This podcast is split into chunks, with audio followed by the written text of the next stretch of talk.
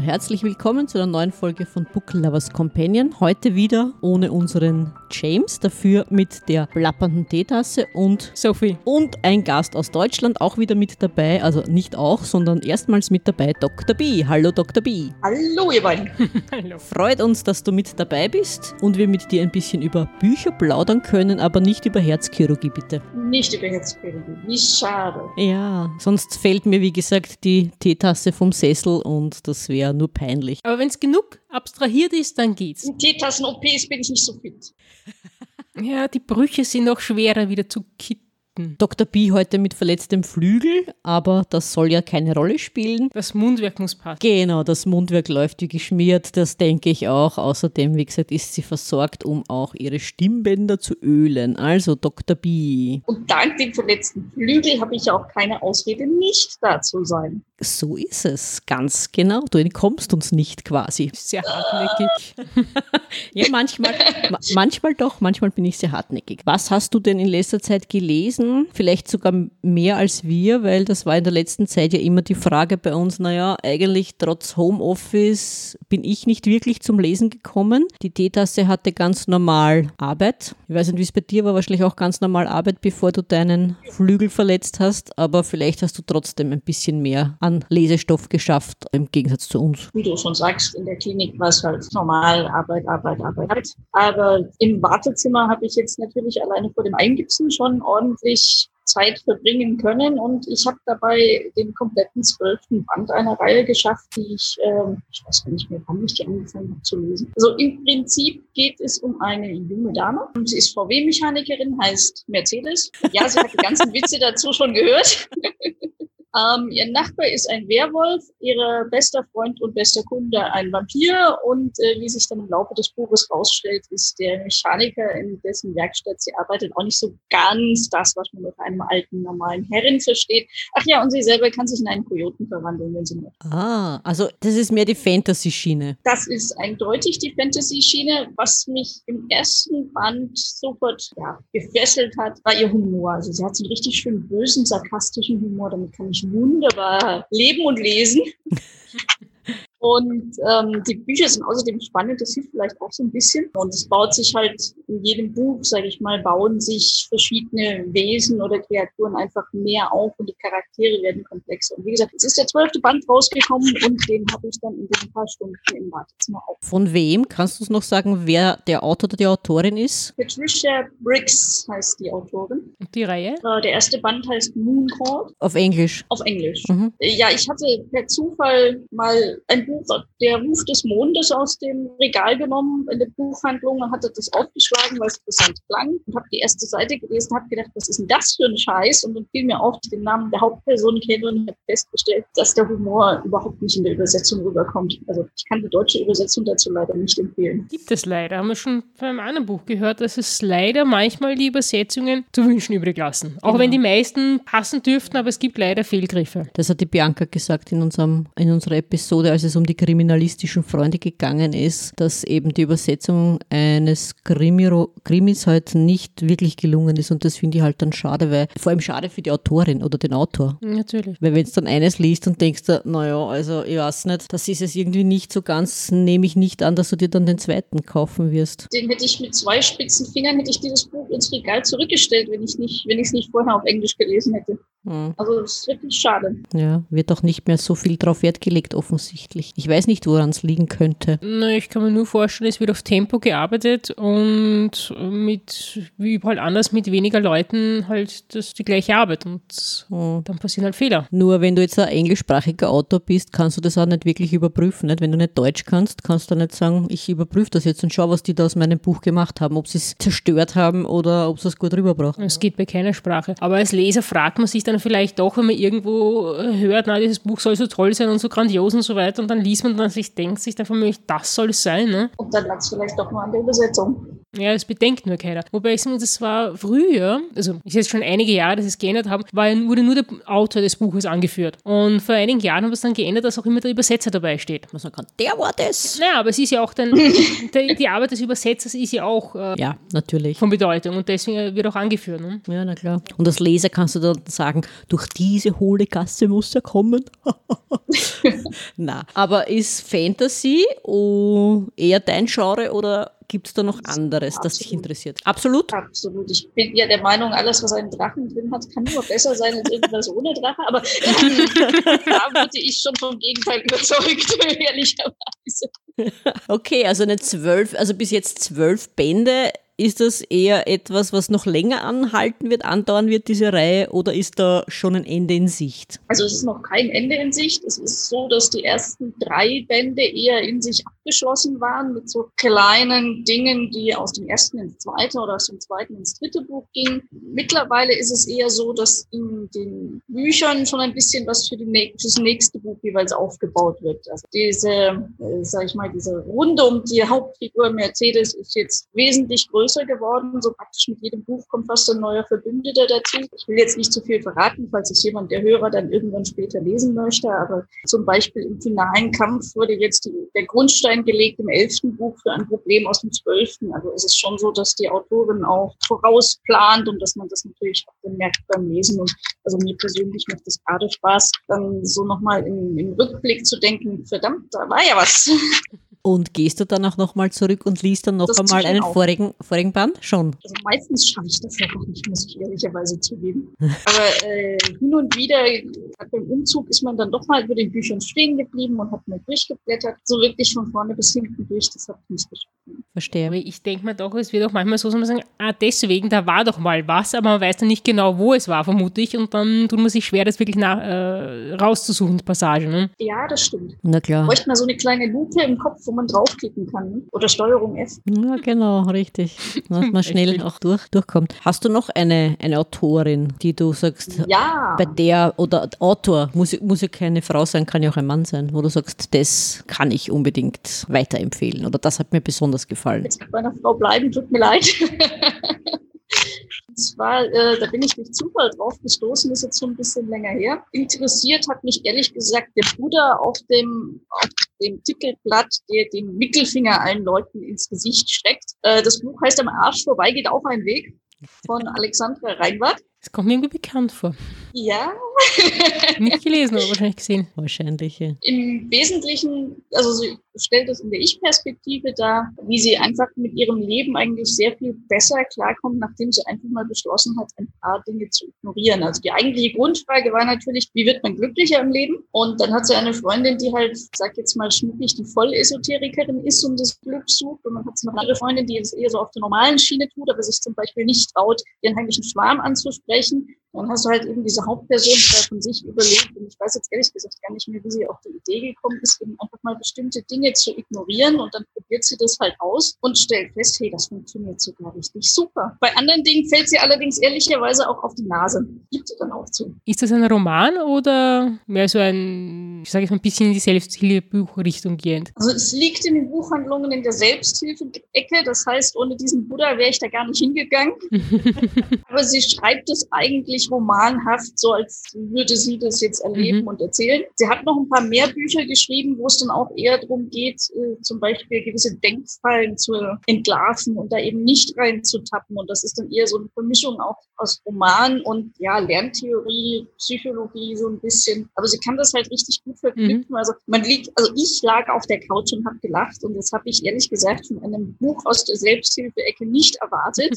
Das stimmt, ja. Aber dann merkt, Insofern war das so die Überraschung, sage ich mal, der letzten Jahre. ja, aber so merkt man sich am besten, wenn man lacht darüber. Stimmt. Ich muss ehrlich gestehen, aus der Selbsthilfeabteilung habe ich, glaube ich, noch nie ein Buch gelesen. Nicht, dass ich wüsste, aber. Hätte ich bis zu diesem Buddha auch gesagt. Der Buddha war's. Der Buddha war es. Das heißt, da hat die Buchhandlung doch tatsächlich was richtig gemacht. Irgendwie schon. Hm, da hat sich jemand offensichtlich wirklich was überlegt. Aber weil du gesagt hast vorher, naja, Fantasy, wo ein Drache vorkommt und so weiter, würdest du sagen, für dich persönlich jetzt, es kann auch gerne eher in die Science Fiction gehen? Wenn ich was finde, ja. Also ich, ich habe zum Beispiel, ist schon ein bisschen her, vor 10, 12 Jahren oder so habe ich eine Science-Fiction-Reihe gelesen über Hannah Harrington. Ich weiß jetzt gerade nicht, David Weber oder so. Ich weiß nicht genau, wie der Autor heißt, aber wahrscheinlich David Weber oder Webber oder irgendwas in der Richtung. Mhm. Und man verfolgt halt die ja, Weltraumlaufbahn einer Frau, die am Anfang sozusagen frischer Kadett ist und dann zum Kapitän aufsteigt und dann im Folge des Krieges auf einem Planeten notlandet und den Arm verliert und letzten Endes äh, sage ich wahrscheinlich den falschen Rang, aber sagen wir mal General wird. Und äh, natürlich geht's auch nebenbei noch um ihr Privatleben und alles mögliche. Also das habe ich schon auch gelesen, mehrere Bände. Witzigerweise habe ich dann vor weniger, deutlich weniger Jahren auch die englischen Bücher auf Amazon gefunden, auf, für den Kindle halt kostenfrei und habe da nochmal reingeschmökert. Da muss ich aber auch feststellen, die englische, das englische Original ist wesentlich besser, gerade bei den wissenschaftlichen Erklärungen. Aber da war die Übersetzung tatsächlich richtig gut. Also das, das lag, glaube ich, auch einfach daran, dass die Begriffe schwierig zu übersetzen waren. Also ich hatte jetzt kein, ich habe mir jetzt nicht vor den Kopf geschlagen und habe gedacht, oh mein Gott, wie ist das rübergekommen, sondern muss ich sagen, ich habe es auf Englisch zwar besser verstanden, aber das lag jetzt einfach, glaube ich, daran, dass das halt dann auch die entsprechenden Begriffe so erklärt worden sind, dass man es gut verstehen konnte und das auf Englisch ein bisschen äh, auf Deutsch, Entschuldigung, auf Deutsch ein bisschen gehabt. Hm. Also ja, wenn ich was finde, lese ich auch sonst gut. Aber ich glaube, die Erklärungen in diesem Bereich sind auf Englisch meist einfach, sagen wir Bedienungs Bedienungsanleitungen. Die Deutschen sind oft schwieriger zu verstehen als die Englischen. Wahrscheinlich liegt es daran. Das ist viel simpler. Mach das, mach das. Aus. Sag bloß, du kannst kein Chinesisch. Ich arbeite noch dran. Aha, okay, gut. Ja. Ich sage jetzt lieber nichts, es könnte eine Beleidigung werden, ohne dass ich es möchte. Ich sagte, ich habe gerade mein gesamtes Chinesisch dir an den Kopf geworfen. Ah, okay. Mehr kommt nicht. Es ist mehr, als ich kann. Da hast du uns etwas voraus, definitiv. Dr. B. Weil du gesagt hast, naja, wenn es sein muss, lese ich auch Science Fiction. Also würdest du sagen von dir, du bist ein bisschen in die Fantasy-Schiene, kann es auch noch was anderes sein? Diese festgefahren würde ich jetzt nicht sagen, aber das ist halt so das Regal, wo ich in der Buchhandlung hinlaufe. Aber wenn du zu diesem Regal gehst, auf dem Weg etwas anderes entdeckst, dann könnte es was anderes werden. Der Buddha dann zum könnte Beispiel. es passieren, dass ich da stehen bleibe und blättere und äh, mit mehr Büchern aus diesem Laden rauslaufe. Das wiederum ist der Vorteil einer tatsächlichen Buchhandlung. Wenn man jetzt nämlich das nur, ich sage, in einem Webshop schaut, dann, dann sage ich mal, dann gibt man den Suchbefehl ein und äh, dann such, kommt ja, nicht ja. in irgendwas anderem vorbei. Ja, dann sucht man nach Genre und sagt, okay, Genre gelistet bei Amazon oder wo auch immer Fantasy und da hängt man dann, ne?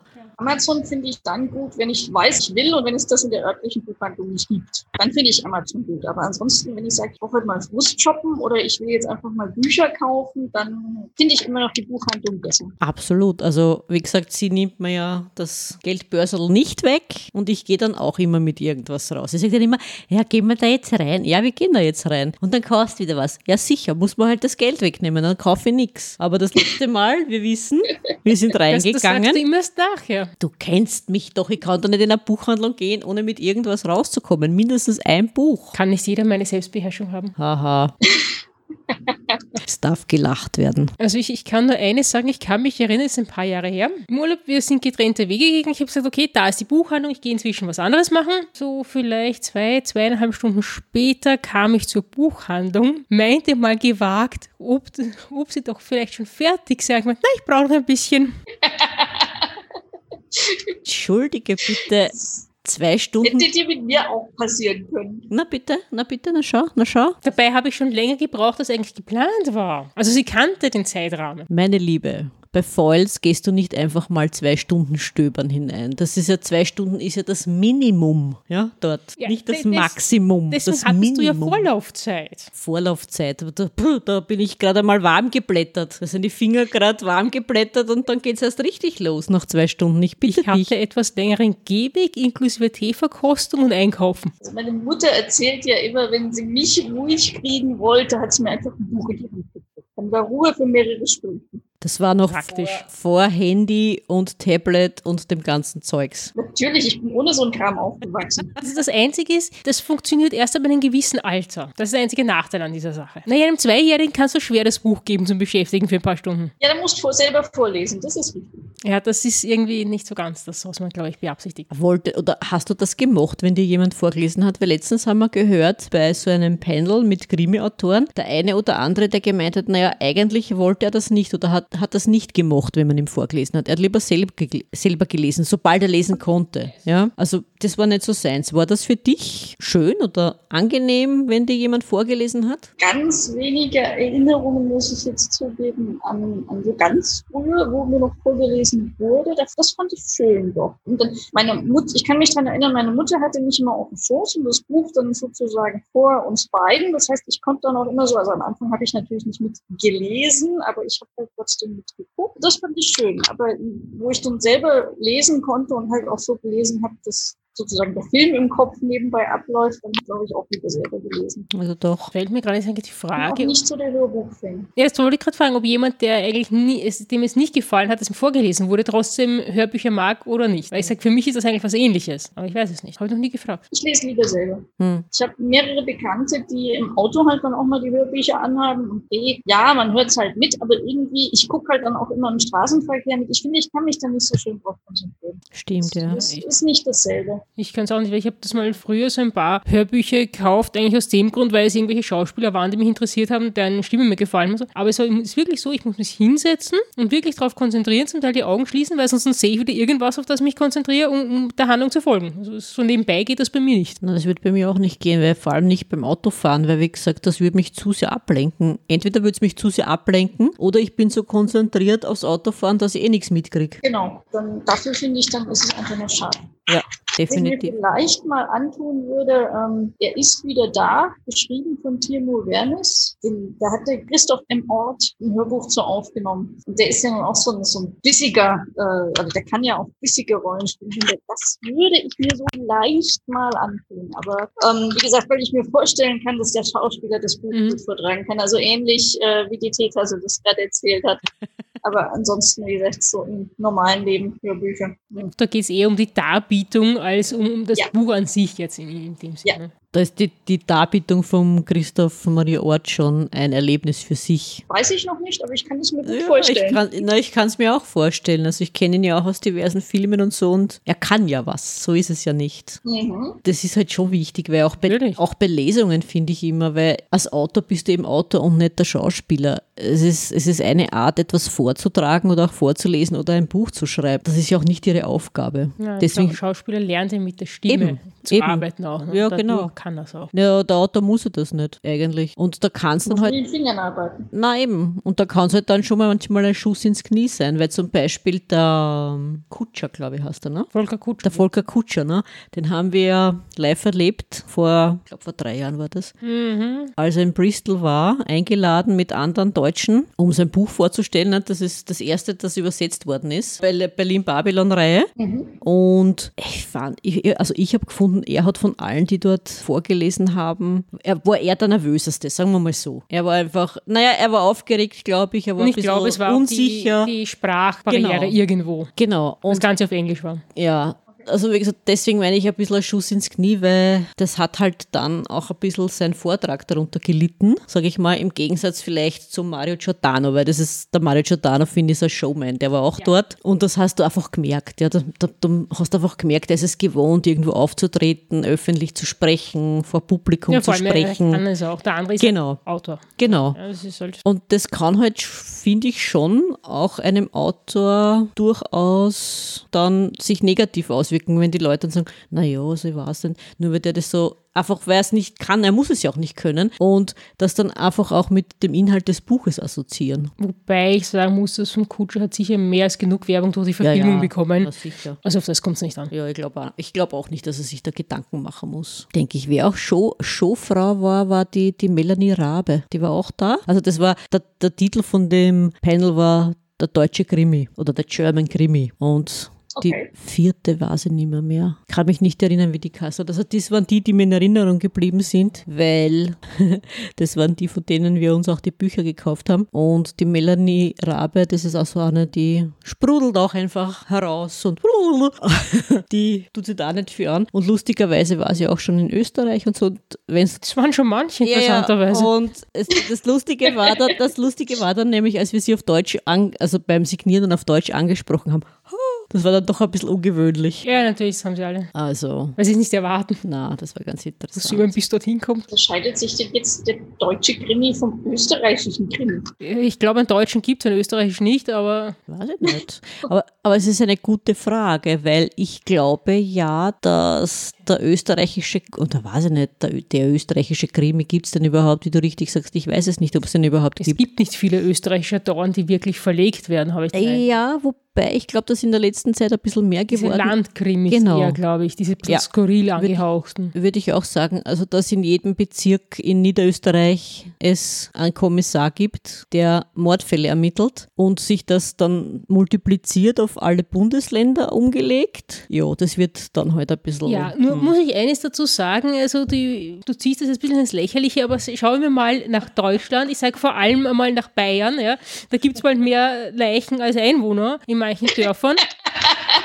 Von den Serien her wissen wir auch, naja, auch in England, also ich sage, London ist nie so gefährlich wie irgendein Kaff, ja, also äh, komischerweise sind am gefährlichsten grundsätzlich irgendwelche einsamen Landstriche, weil da mindestens einmal die Woche mindestens eine Leiche ist. Ich habe mir das auch einmal gedacht bei einer Barnaby-Folge, da sieht man irgendeinen, irgendeinen anderen, ein Krimi, der ist ernst gemeint, da gibt es einen Mord, ja, also eine Leiche und das ist ganz ernst und wird ermittelt, ja, und da wird irgendwie auch spannend sonstiges präsent. Dann gibt es eine dahinplätschende Barney-Episode, ja, wo mindestens nach jeder äh, Werbepause eine weitere Leiche vorhanden ist. Da kommt dann auf fünf Leichen pro Episo in einer Episode und das ist ähm, so gemütlich, während die andere eine halt das Harte ist. Und Gut. Wenn du das in den einsamen Landstrichen spielen lässt, dann sterben ja irgendwann die Einwohner aus. Ja, das ist das Faszinierende. Also ich weiß nicht, wie viele, welche, wie viele Millionen in Tölz leben und Umgebung, aber, oder was ist das? Äh, Rosenheim und so weiter gibt es ja auch. Also das ist. Na, also bitte, Bayern, habe hab ich gehört, hat 13 Millionen Einwohner. Das ist schon mal mehr als Österreich, also da geht schon noch was. Ja, aber ich glaube in Natura mehr als in den, Das äh, in den, in den Büchern. Ja, also ich weiß nicht, ob es da einen großen Unterschied gibt zum Deutschen. Keine Ahnung, der österreichische Krimi. Vielleicht neigen dann die, ich weiß es nicht, ich, ich wage es nicht zu behaupten, aber vielleicht neigen dann die Österreicher doch so ein bisschen mehr ins, in, in den Dialekt zu verfallen. Ich weiß es nicht, keine Ahnung, aber es ging wahrscheinlich einfach darum, dass da, dass da Deutschland einfach größer ist und dass einfach du in Deutschland die Verlage hast, eben auch die großen Verlage und du teilweise eben Autoren hast, die auch verfilmt werden oder wurden und das ist halt in Österreich eher nicht so, würde ich mal sagen. Zwei Dinge. Ähm, das eine ist, glaube ich, dass, ich habe es mal von Übersetzungen gehört, dass wenn ins, ins Standard-Bundesdeutsche zu übersetzen ist, nicht ins Österreichische, dass vielleicht deswegen, wenn es jetzt österreichische Autoren sind, ein bisschen schwierig ist und auch noch die, die Distanz einfach zu den Verlagshäusern größer ist, dass es dafür jetzt schwieriger ist, weil es gibt ja in, nur wirklich so Mini-Verlagshäuser, glaube ich, in, in Österreich und sonst nichts mehr. Ja. Glaubst du, das war nämlich auch so eine Frage, weil es gemeint haben, naja, also die Bücher, die dann, wo dann Corona vorkommt, die sind schon, die sind schon Sie werden sicher kommen. auf dem Weg. Gab es auch schon früher. Also von den Co Dean Cohns gibt es ein Buch, wo er voraussagt, dass aus einem, also voraussagt in Anführungszeichen, dass aus einem chinesischen Labor ein Supervirus entflieht, der die, weiß nicht, welche Teile der Menschheit auslöscht. Aber gibt's alles schon. Ja, nein, es ist nicht, nicht äh, diese Herangehensweise, sondern eher, würde ich sagen, dass die Leute sozusagen nicht raus dürfen und dass deswegen alles Mögliche passi also, passiert. Also einfach nur diese Rahmenhandlung. Aber ich glaube, es, es, ist, es dient am besten wahrscheinlich fürs psychologische Drama, wo sich dann die Familie gegenseitig meuchelt oder so. Aber ansonsten, Ja, das hast du aber auch schon. natürlich gibt es das alles schon irgendwann irgendwo. Es gibt ja nichts Neues, wird alles Das- wiederholt. also- gut neu verpackt werden. Corona ist ja dann nur der Aufhänger. Ja, ich sage jetzt mal, wenn das einfach die Rahmenhandlung ist, die lose macht ja nicht so eine Geschichte gut ist, aber wenn es zum Hauptthema wird, bitte nicht. Ich glaube, das Einzige, was in der Hinsicht neu verpackt wird, ist das Corona-Bier. Die sind echt arm dran. Das hatten wir. Das hatten, Wobei, das war nicht schlecht, also insofern. nee, Ja, das na, eh. Das hatten wir, bevor wir nach Hause geschickt wurden in der Arbeit. Da hat der Kollege hat Geburtstag gefeiert und spaßhalber hat er halt ein Corona-Bier mitgebracht. Mhm. Ja. Wobei, ich, ich, ich finde es ja kurios. Ich meine, das glaube ich nur die Idioten, dass ein Name ist. Das heißt schlichtweg Corona. Corona, Corona. Ja. ja. Was soll's, ja. Ich weiß jetzt auch warum, weil das Virus so ausschaut. Also das ist wie eine Corona. Das ist der, der Grund, warum es diese Coronaviren gibt. Ganz kleine Eiweißspitzen. Ja, ja, okay. Ja, man lernt was beim Lesen. Ein kleiner Eiweißpartikel hat uns in die Ständen gewiesen. Ja, was sind Bakterien und sonstige Viren? Ja, sind viel mehr kleiner als wir, aber wendig. Hm. Gestern war das, glaube ich, weil, weil du sagst, ein kleiner Eiweißpartikel. Da war gestern ein Bericht. Wir essen jetzt alle keine Eier mehr. mehr Nein, was ich eigentlich sagen wollte, war, da ging es um Bienenstiche. Und je nachdem halt, wo die Biene gerade Der Kuchen oder die Biene? Die Biene, nicht die Süßigkeit. Da ging es Okay.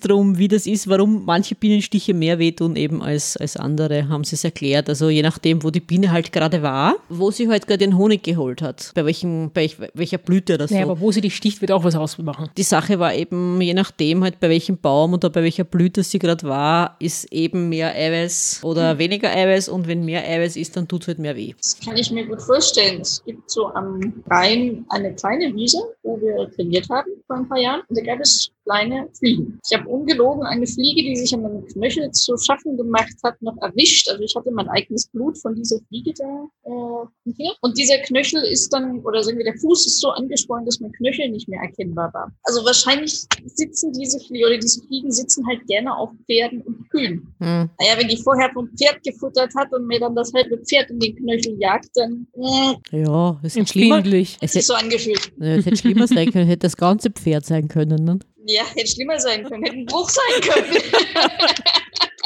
Der heilt doch gut. Aber hast du noch einen Autor, eine Autorin für uns oder eine Reihe, die du uns, unseren Lesern, sage ich immer, ich sage immer Leser, wieso sage ich immer Leser, unseren Hörer und Innen vielleicht weitergeben Weil du könntest? davon ausgehst, dass die Hörer auch Leser sind. ja, stimmt, daran liegt Ja, ich weiß nicht, wie viel ihr vielleicht schon Game of Thrones als Thema hattet, aber als Fantasy Gar kann nicht. ich das jetzt natürlich sagen. Nein, gar nicht, eigentlich gar nicht. Wir hatten, Tob dich aus. ja, ja, na, wir hatten Okay. Science Fiction als Thema und wir hatten auch die Frage, wo da die Grenzen sind zwischen Science Fiction und Fantasy. Aber Sicher überlappend. ja, na klar. Wie wir alles. Ja, eh, das, das, auf das sind wir auch gekommen. Aber lustigerweise, Game of Thrones ist eigentlich gar nicht vorgekommen. Okay, dann äh, erzähle ich jetzt mal so, als hätte noch niemand was davon gehört. Äh, es gab ein Buch, da habe ich, also ich muss ja normalerweise sechs Uhr morgens aufstehen. Wenn es dann so ein Buch gibt, wo ich mir denke, okay, jetzt noch ein Kapitel. Ach, verdammt, das war spannend. Und jetzt kommt mein Lieblingscharakter. Nee, Und dann ist es zwei Uhr morgens. Obwohl ich am nächsten Tag aufstehen muss, dann muss es irgendwie gut gewesen sein. Und das war halt bei mir bei Game of Thrones der Fall, weil ich witzigerweise, ich hatte die ersten drei Bände auf Deutsch irgendwo gewonnen und habe sie meiner Mutter geschenkt, weil ich erstmal gedacht habe, okay, nee, jetzt sowieso nicht und hat irgendwie nicht gepasst. Und dann hat mir meine Mutter witzigerweise die Serie aufgenommen. Wie viel darf ich jetzt spoilern? Du nur. Nicht das Ende verraten. Nicht, nein, das lohnt sich sowieso nicht. Okay, nicht das Ende der vorletzten Staffel verraten. Sagen wir, als dann eine der Hauptpersonen stirbt, mit der man nicht gerechnet hätte, dass sie stirbt, äh, das war so der Moment, wo ich gedacht habe, scheiße, das ist was anderes. Und ähm, wo ich dann tatsächlich angefangen habe, mich hinzusetzen und die Bücher zu lesen und dann kam es halt zu solchen Leseexzessen, weil ich festgestellt habe, das ist, das ist eine Handlung, es hat zugegebenermaßen sehr viele Hauptcharaktere. Also Nochmal, entweder muss man sich, Entschuldige, nochmal das letzte. Du warst nämlich kurz wieder eingefroren. es ist eine sehr komplexe Handlung, Mhm. Es gibt zugegebenermaßen auch viele Hauptfiguren. Das heißt, entweder muss man das wirklich relativ zügig nacheinander lesen oder man muss ein bisschen Buch führen, wer wer ist. Ich weiß nicht, was ich sagen soll, außer ich warte sehnsüchtig auf den sechsten Band. Da, da habe ich letztens was gelesen, irgendeine Ankündigung, wann der kommen soll. Angeblich hat George R. R. Martin die Pandemie genutzt um die Quarantäne und hat endlich mal fertig geschrieben. Also fast fertig oder was man so als fertig bezeichnet. Aber es ist ja als ursprünglich war es als Trilogie angelegt und jetzt sollen es ja eigentlich sieben Bücher werden. Mhm. Das heißt, wahrscheinlich in 20 Jahren kommt dann auch der siebte Band. Wie alt ist der George R. R. Martin? Weil du das sagst in 20. Nicht jung genug. Und wenn ich frage, nachdem du es gelesen hast und gesehen hast, Mhm. hält sich die Serie eher ans Buch oder das ist dann doch eher frei, die Interpretation? In den ersten Staffeln hält sie sich stärker ans Buch als in den letzten, nimmt sich aber auch mit einigen Charakteren Freiheiten, die in den Büchern sehr viel kleiner sind. Mhm. Und es gibt auch Charaktere, die in, den, in der Serie, sage ich mal, zusammengefasst sind. Also Mhm. wo vielleicht zwei oder drei Charaktere im Buch existieren, wo einfach die wichtigsten Eigenschaften und Handlungsstränge dann auf eine Serienfigur konzentriert werden. Dafür, dass die Serie jetzt notwendigerweise nicht die ganze Komplexität vom Buch hat, obwohl es eine Serie ist, finde ich eigentlich, dass sie das in den frühen Staffeln sehr gut umgesetzt Und hast du dann auf Deutsch gelesen oder hast du so Nein. gemacht? Nein, okay. Nein, weil das wäre nur meine Frage gewesen, weil du zuerst immer gesagt hast, naja, ich habe es auf Deutsch gelesen, dann habe ich die, das, das Original gelesen und habe festgestellt, äh, die Übersetzung war nichts. Aber da hast du es gleich auf Englisch gelesen oder hast du da auch ge gleich? Nee, ich habe dann, nachdem ich die Serie gesehen hatte und äh, sozusagen Fan geworden bin oder wissen wollte, wie es weitergeht, dann habe ich es auch auf Englisch gelesen. Ich habe irgendwann mal gehört, dass, äh, ich weiß nicht, ob es stimmt, dass zum Teil es eben Deutschen auf mehr Bücher aufgeteilt haben. Kann das sein? Ja, der fünfte Band, The Dance of Dragons, sind zwei Bände im Deutschen zum Beispiel. Weil die dann sonst zu dick gewesen wären, oder? Ja, wahrscheinlich. Also man sagt ja immer so, das Deutsche ist ein Drittel länger als das Englische und äh, schon das englische Buch hat ordentlich Seiten. Kann ich mir schon vorstellen, dass das einfach deswegen umgesetzt wurde. Hilft vielleicht doch, dass sie mehr Worte haben im Englischen. Also mir hat ja immer überrascht, das sind ja doch ziemliche Wälzer im Schnitt, so die Bücher. Wie viele Seiten haben die so im Schnitt? 500 aufwärts? Ich müsste jetzt aus dem, ins Regal schauen, aber 500 schaffen die locker. Also ich glaube eher mehr. Nur so eine Frage, nachdem ich ja äh, sehr viel Fantasy liest. Ich weiß nicht, ob es stimmt, aber ich habe immer so den Eindruck gehabt, äh, in den also von den Genres her, die dicksten Bücher sind generell bei Fantasy. ja, das würde ich auch so sehen. Okay. Wobei die Serie von Hannah Harrington, von der ich vorhin gesprochen habe, die kommt auch schon auf ordentlich dicke Bücher. Aber ähm, ja, so, ich glaube, Fantasy Science Fiction hat einfach das Potenzial dazu, ja. Harry Potter wurde ja auch immer dicker. Ja, das stimmt. Was auch immer das für ein Genre ist. Naja, das ist auch. naja, ich würde auch sagen, das geht auch so ins Fantasy. Liegt dann im hat Endeffekt bei den. Jugendbüchern. Ja. Naja. Drachen. Ja, ja, eben. Also Fantasy, alles klar, Drachen kommen vor. Ja, es ist überhaupt die Sache, wer- legt fest, welche Genre das ist? Wahrscheinlich irgendeiner in der Buchhandlung denkt sich, ich stelle es dorthin Teilweise. und ja. dann machen es vielleicht alle nach. Sie, weiß nicht. Ja, die auch und wahrscheinlich auch zum Teil sicher auch der Verlag, weil sie Der müssen Werbung, ne? ja genau, weil sie müssen es ja dann irgendwo einordnen für ihr Programm. Vielleicht, ich weiß es nicht. Keine Ahnung. Also insofern ist es ja interessant, dass es Ich habe aber auch schon Tai Chi Anleitungsbücher im Esoterikbereich gefunden, wo ich mir auch schon gefragt habe, okay, eindeutig ich nicht passen. Ja. was ihr da verkauft. Das war's was. Was ist das? Keine Ahnung. Stell es dort rein. Genau. Aber du wolltest vorher was sagen. Ja, weil ich das, äh, ich, ich finde es interessant, dass es hier und da eine Buchhandlung gibt, äh, die einfach äh, anders einordnet. Mhm. Wie diese Stones Books in, in London, die haben eine ganz andere Einordnungsweise als herkömmlicherweise. Ich finde das einfach originell. Dann, na gut, wenn man was sucht, kann man immer einen Verkäufer fragen. Ansonsten stolpert man so über so einiges, denke ich mal. Naja, solange es nicht dann haben, so eine extra, ein extra Dings da, so ein Ständer Frauenbücher, so wie sie es haben beim Mediamarkt und Co. Frauenfilme. Das hast du auch beim Thalia. Ja, nein, ich habe irgendwann einmal wo ein Bild gesehen. äh, Da fehlen mir die Worte für. Ja, aber ich habe mal irgendwo, hat, das hat dann irgendwer fotografiert und wahrscheinlich ins Internet gestellt. Ja, bei irgendeinem äh, Laden, äh, eben so einen Ständer mit äh, Frauenfilmen, dann umge umgeschlichtet, was Frauen sehen wollen. Ne? Also wirklich, da waren Actionfilme und sonstiges dabei. Ja? Also, das war gut.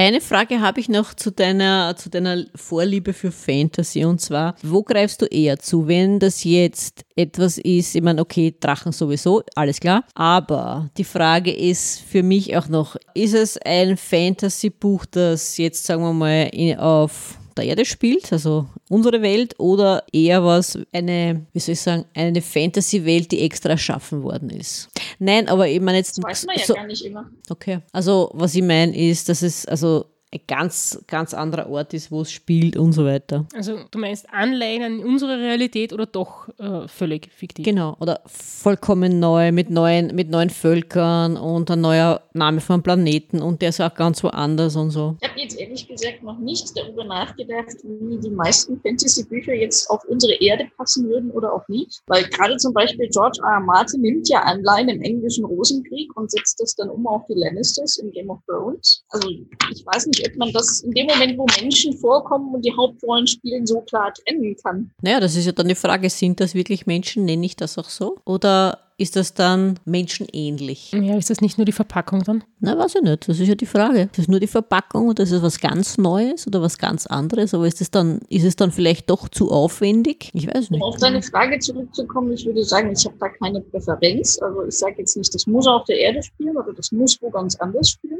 Ich fand es ganz spannend. Ich habe per Zufall ein Buch mal in die Hand genommen und auch durchgelesen. Ich weiß nicht, wer der Autor ist genau. Das heißt Anathema. Und was mich aufmerksam gemacht hat, weil das auf der Rückseite stand, es ist ein erdähnlicher Planet, aber es ist nicht die Erde. Und ich habe das am Anfang eher für ein Fantasy-Buch gehalten. Das wurde, es ging relativ schnell in, oder es spielt überhaupt mal in einer klosterähnlichen Umgebung. Es rückt dann sehr viel dieses Klosterleben mit äh, wissenschaftlichen Studien der Mönche und allem Möglichen in den Fokus. Dadurch, was die Mönche herausfinden, wird dann aber fast so ein teilweise Roadmovie draus und zum Schluss ist es eigentlich ein Science-Fiction-Buch. Und es passt alles zusammen. Es war total, ja, von jedem was. Es war total spannend und es kam am Ende was ganz anderes raus als das, was ich am Anfang erwartet habe. Es ist auch ein, ich glaube, 700 Seiten Wälzer. Ja, auch so eine Überraschung, so wirklich so eine Irrfahrt ein bisschen so. Ich habe eigentlich das erwartet und dann würde was ganz anderes. Also gerade die, die Mönche, die da beschrieben waren, da gab es zum Beispiel auch Mönche, die einen an die Shaolin erinnert haben. Oder mhm. es gab ganz eindeutige Bezüge zur Erde. Aber wie gesagt, es war ja von Anfang an klar, ja, es ist nicht die Erde. Ja, ja, ja. Das war ein super spannendes Buch, kann ich eigentlich auch nur empfehlen. Hast du auch gelesen, zufällig, weil mir das gerade einfällt, weil sie ja das neu verfilmen, Dune, der Wüstenplanet? Ich noch nicht gelesen, habe ich aber auf meiner auf meinem Merkzettel stehen. Ich habe, da gab es glaube ich schon mal drei Filme, wo ich mal reingeschaut habe und weiß nicht, ich bin da mit der Erzählweise irgendwie nicht klargekommen. Vielleicht ist es auch das Problem, wenn man bei Game of Thrones mal reinschaltet und ich weiß, wer die Hauptcharaktere sind, man kommt nicht mehr mit. Wahrscheinlich war es da genauso. Hm. Von daher könnte ich jetzt nicht sagen, hat mir gefallen oder hat mir nicht gefallen. Ist eher so ein Projekt für, ich weiß, dass es das gibt, will davon irgendwann mal reinlesen, aber ich brenne da jetzt nicht so drauf wie, also irgendwann kommt es wahrscheinlich. Aber aktuell kann ich da noch nicht viel dazu sagen. Na, weil ich habe, glaube ich, vor Jahren war das diese erste Verfilmung, die es da gegeben Film hat. Ja, ja. Und dann war so eine Mhm. Genau. Eine vierteilige Serie. Genau. Ich glaube, den mhm. bin mir jetzt nicht sicher, was ich davon gesehen habe, ob es die Serie oder der Film war. Also könnte jetzt auch nicht mehr mal genau sagen, die Handlung.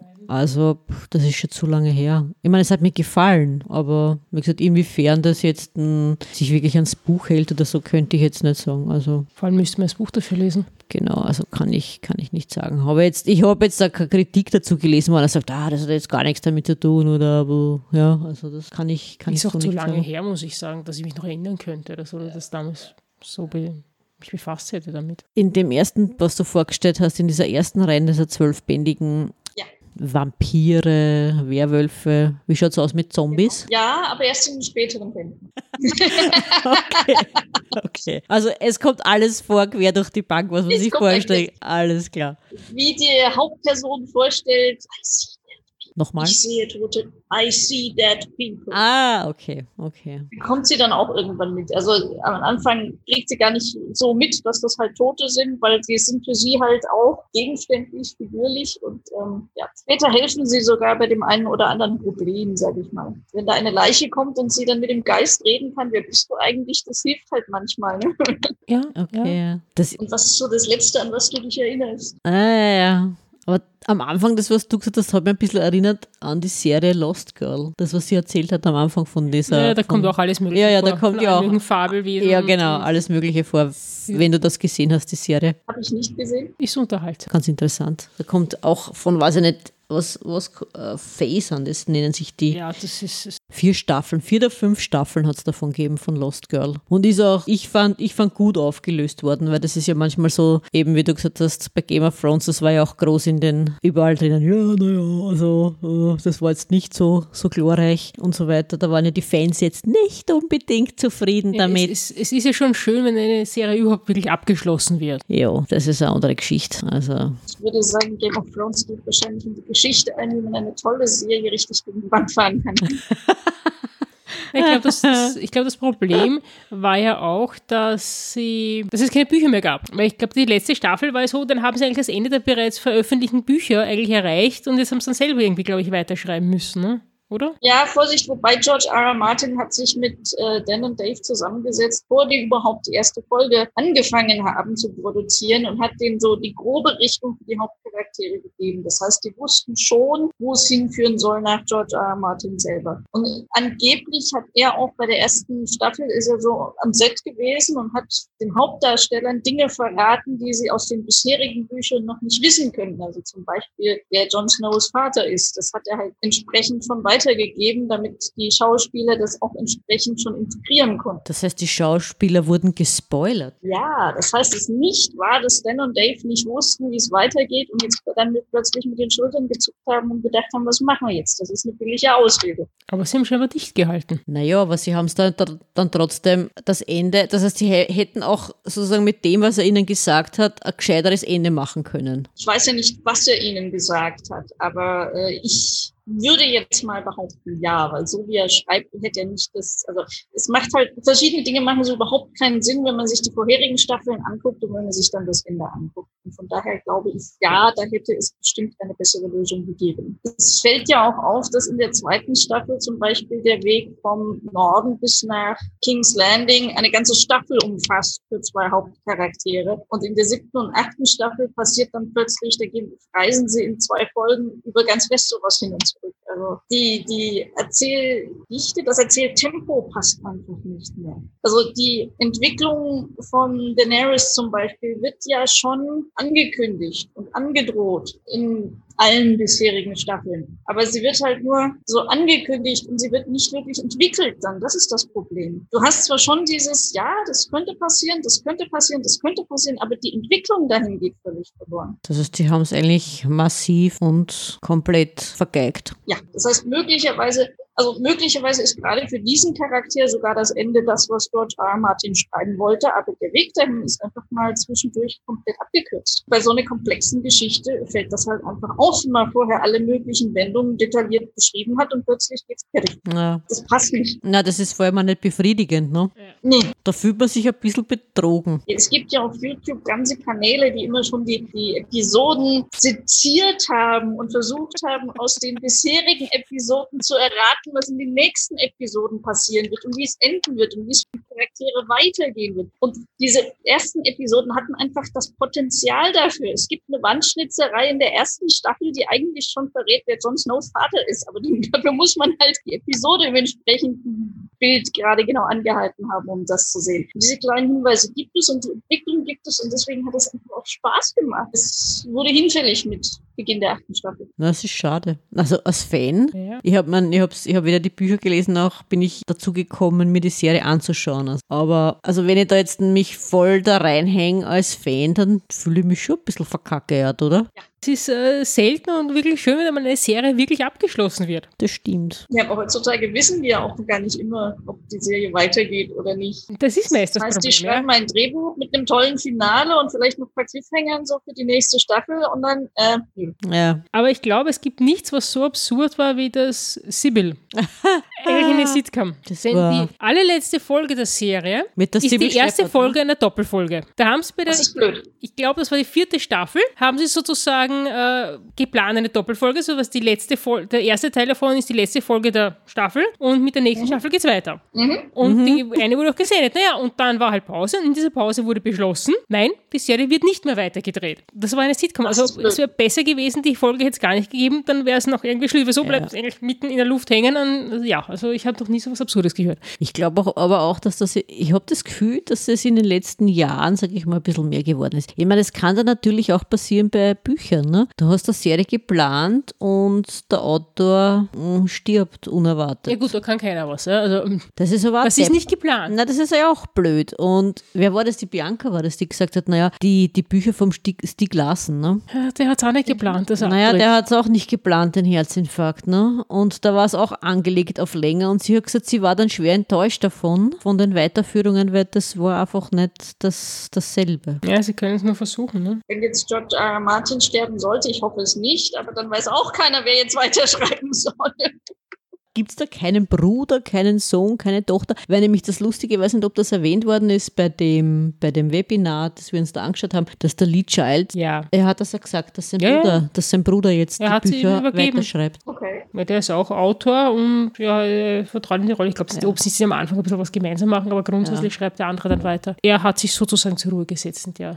Finde ich eine bessere Lösung als ein plötzliches Ableben. Yep. Naja, klar. Ich war ja nur neidisch, wie er gemeint hat, äh, jetzt hat er Zeit zum Lesen, so manchmal ein Buch am Tag. ein Buch die Woche wäre ich schon glücklich. Mich, mich frisst der Neid. das kann ich nachvollziehen. wollen wir hoffen, dass der gute George. R. Martin noch recht lange lebt und fleißig schreibt. Da müssten wir ja schon bald eine nächste Pandemie herbeiwünschen, weil bei dem Tempo, das der gute Mann hat, aber auch natürlich aufgrund der Länge der Bücher, ist das ja nicht gleich von heute auf morgen passiert. Nein, aber das Problem ist ja auch, dass er dann, wenn seine Bücher verfilmt werden, natürlich am Set ist und Drehbücher schreibt und auf den Comic-Cons ja. auftaucht. Also ich glaube, da ist er auch einfach, das kann ich ja nachvollziehen. Also ihr würde es, glaube ich, auch so gehen, irgendwas von dir veröffentlicht werden, würde dann nicht überall dabei sein. Aber ich kann es nachvollziehen, aber es behindert den Schreib Einfluss enorm. Ja. Und wie gesagt, die Komplexität der Story sorgt auch dafür, dass man das nicht in drei Tagen runtergetippt hat, wenn man das vernünftig machen will. Es sei denn, man möchte auch die Staffel abschreiben, aber egal. Von daher, ja, noch die Pandemie würde wahrscheinlich helfen, dass der siebte Band zu Lebzeiten erscheint. Ja, aber es ist auf der anderen Seite, ich meine, äh, wie zum Beispiel äh, doch Herbst oder so letzten Jahres die MC Beaton gestorben ist, war ja auch schon eine ältere Dame, aber trotzdem, äh, sie hat jetzt keine solchen komplexen Geschichten geschrieben, aber ich habe ihre Bücher gerne gelesen, wo ich mir gedacht habe, da komme ich nie hinterher, um das aufzuholen. Ja, jetzt kann ich's, aber das Problem ist, es wird keine neuen mehr geben und das ist mhm. genauso schade, ja. Es ist, mm. naja, andererseits brauchst du nicht zu beeilen. Ja, das schaffe ich sowieso nicht. Na eh, also insofern, man, wie du sagst, es hat dafür und da wieder. Ne? Was mich interessieren würde, was ich nicht gehört habe, zu den Leuten oder zu den Lesern, die sagen, so jetzt lese ich da also eine ganze Reihe und ich halte auch bewusst Ausschau nach irgendwelchen Plotfehlern, weil sich der Autor nicht mehr erinnern konnte, was er da im ersten Band geschrieben hat. Na, bist du nicht der Typ? Also ich, ich suche sie nicht raus, aber manchmal springen sie einem ins Auge. Also ich war als Jugendlicher sehr großer Fan von Wolfgang Holbein, gerade der deutsche Fantasy-Autor. Musste man irgendwie gelesen haben können, was er nicht kann, ist Happy Ends schreiben. Aber so nach dem 70. Buch fällt einem dann auch mal auf, dass er eigentlich immer dieselben Formulierungen so zusammenschachtelt. Und äh, dann habe ich, also ließ meine Begeisterung schon etwas nach und dann habe ich ein Buch gelesen, wo es mich wirklich gestört hat, weil in einem Kapitel ist dem Haupt, der Hauptfigur die Armbanduhr kaputt gegangen und zwei Kapitel später liest er die Zeit ab und es ist nichts passiert. Und dann kam noch ein Buch gleich hinterher. Äh, da bricht im Kampf eine Schwertklinge auf kleinen Fingerbreite ab und keine zwei Minuten später wirft die Protagonistin diese Schwertklinge, um den Bösen am Fliehen zu hindern und nagelt ihn damit an die Wand. Ich halte das für einen sehr dünnen Bösen. Und als dann diese Dinge überhand nahmen, habe ich mir auch keine Bücher mehr von Wolfgang Holbein gekauft. Also ich suche nicht aktiv danach, aber wenn sie mir ins Gesicht springen, ist es für mich auch ein Grund zu sagen, okay, was anderes. Ja, wobei ja. ich sagen muss, wenn natürlich man sehr viele Bücher schreibt, ist es nicht verwundert Licht, dass man dann halt gewisse Sachen wiederholt. Und das andere, denke ich mal, hätte beim Lektorat auffallen müssen, oder? Also ich bin kein Lektor, mir ist es aufgefallen. Eben, beim ersten Lesen, ja. Die Frage, ob das dann mal wirklich so, wirklich genau durchgeschaut wird, wenn das das, wie du sagst, 70 80. Buch ist. Ja, geschrieben hat er, glaube ich, schon über 200. Das waren ja nur 70 oder so, die ich gelesen habe. Aber Unvorstellbar. Ja, na, da wird dann einfach gesagt, ja, passt eh, das ist ja Bestseller verkauft, sie, braucht man nicht viel machen. Ja, steht der richtige Name drauf. Ja. Kurz. Ich meine, so Entschuldigung, E.L. James, wer hat denn da Lektorat gemacht? Hat, es hat dem Erfolg aber keinen Abbruch getan. Ja, das sage ich ja nicht, aber das heißt ja nicht, dass da, da wirklich sich wer hingesetzt hat und sich das angeschaut hat. Das einzig Tröstliche ist, glaube ich, dass der, der, Nachschlag dann doch nicht so gelungen ist. Ja, na gut, ich meine, da hat man einfach einen anderen Titel drauf geklatscht und hat die Pronouns ausgetauscht, die Fürwörter und gut was, ne? Aber schnell und billig. Naja, bitte. Hat sich auch verkauft. Ich meine, die Kommentare der Leute waren dann weniger angetan, aber ist ja wurscht. Sie haben sie schon gekauft. Ja, aber ehrlich gesagt, halb so viel Erfolg hätte ich ganz gern. Aber sie werden sich das nächste nicht mehr kaufen. Das stimmt, aber. Das macht nichts mehr. Okay, das, das, die Gute hat ausgesorgt mit Filmrechten und sonstigen. Die braucht, die braucht nie wieder Buch schreiben in ihrem Leben. Alles erledigt. Fertig. Ich hoffe, sie schreibt keins mehr. Also, ich meine, schade um jeden Baum, der da stirbt, aber gut, das war jetzt böse. Pfui, pfui. Darum gibt es Pseudonyme. Oh Gott. Oh Gott, wir wollen es nicht hoffen. Na gut, Dr. B, wir danken dir, dass du dir Zeit genommen hast. Wie gesagt, wir sind die Ausreden ausgegangen. Sie war auch sehr hartnäckig, ja? Eben, das kann ich, wenn ich möchte. Wir hoffen, unsere Hörer und Innen haben sich vielleicht doch das eine oder andere aufgeschrieben. Ansonsten wünschen wir allen einen schönen Tag, eine schöne Woche. Und viel Spaß beim Lesen. Bis zum nächsten Mal bei Book Lovers Companion mit Sophie und James vielleicht oder der plappernden Teetasse und oder einem Gast. Auf jeden Fall bis zum nächsten Mal. Bye bye. Tschüss.